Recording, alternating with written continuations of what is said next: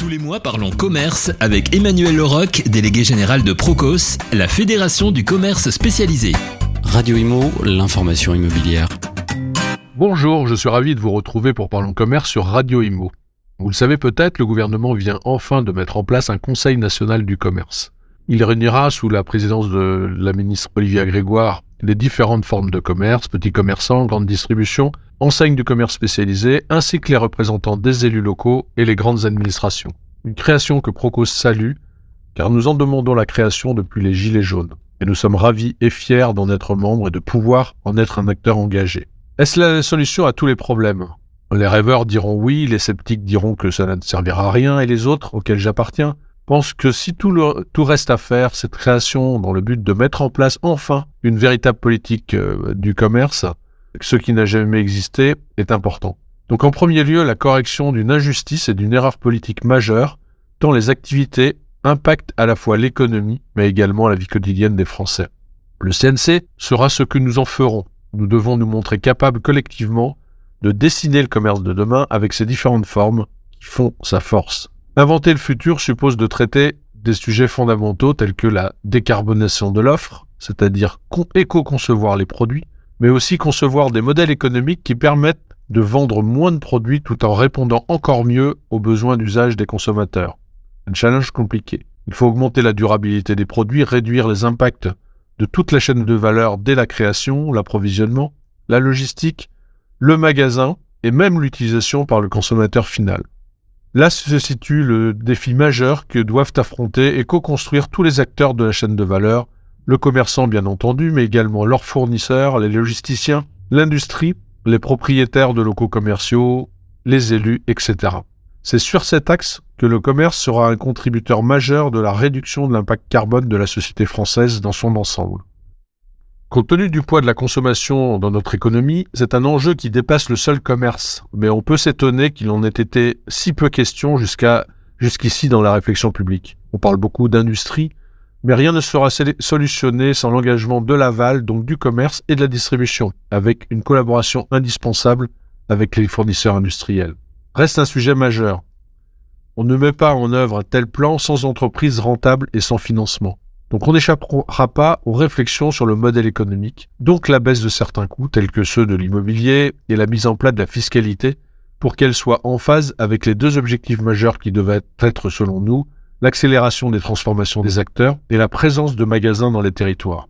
Il faut donc emmener le monde financier et les banques et que l'État mette en place une véritable politique d'accompagnement, des financements, une politique fiscale incitative, mais aussi des réglementations, des normes qui soutiennent l'innovation et qui ne viennent pas empiler les contraintes et les rigidités.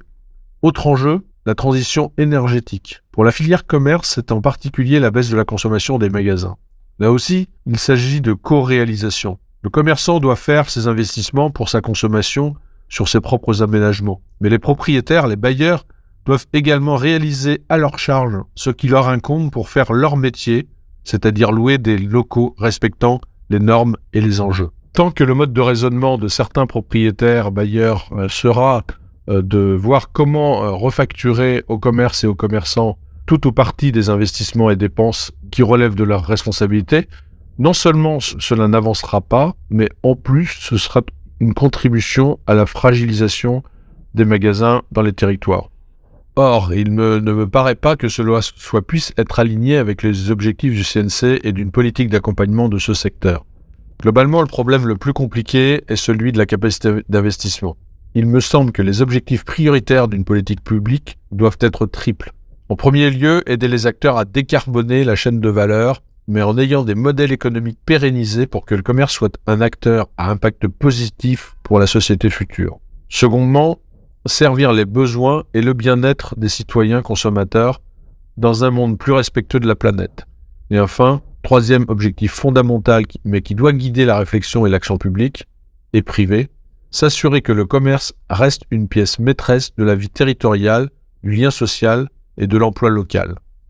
Et ce n'est pas une mince affaire puisqu'il faut créer les conditions d'une exploitation future partout. Cela interroge les questions de mobilité des hommes mais aussi des marchandises, des approvisionnements, cela questionne l'accessibilité des lieux, cela questionne la question des coûts immobiliers, euh, loyers, charges, fiscalité, La première question doit être celle de l'objectif. Quel commerce voulons-nous? Quelle ville voulons-nous? Quelle vie voulons-nous? Quelle diversité d'offres Quel choix Et à partir de quel partage de vision nous pouvons définir les trajectoires, les engagements des partis et les mesures d'accompagnement. Alors allons-y, un enjeu et une responsabilité collective. Chacun doit prendre sa part. Rappelons-nous, le monde a changé. Maintenant, comme l'industrie, le commerce peut être déterritorialisé avec la plateformisation. Sa pérennité territoriale passe par une organisation omnicanale réelle des entreprises, autre enjeu vital. À court terme, il faut trouver vite de la rentabilité et baisser les coûts fixes. Cela pose la question de l'indexation des loyers et des coûts de l'énergie, par exemple. Tout est question d'objectifs. Quel commerce avec quelle qualité sociétale?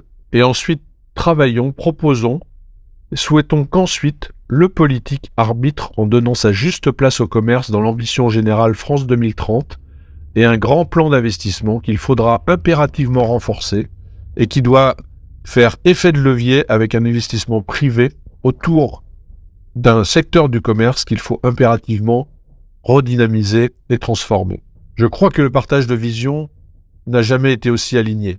Les propos tenus par les ministres et les entreprises lors de la, séance inaugurale du CNC semblent le montrer, alors passons des paroles aux actes. Voilà, j'en ai fini pour aujourd'hui. Les travaux du CNC mériteront un point régulier d'avancement, je le ferai euh, régulièrement avec vous. Je vous souhaite un excellent mois de mai et vous retrouve le mois prochain pour Parlons Commerce sur Radio Imo. Parlons Commerce avec Emmanuel Leroc, délégué général de Procos. Procos, fédération du commerce spécialisé, accompagne 265 enseignes dans le développement et la transformation de leur réseau. Radio Imo, l'information immobilière.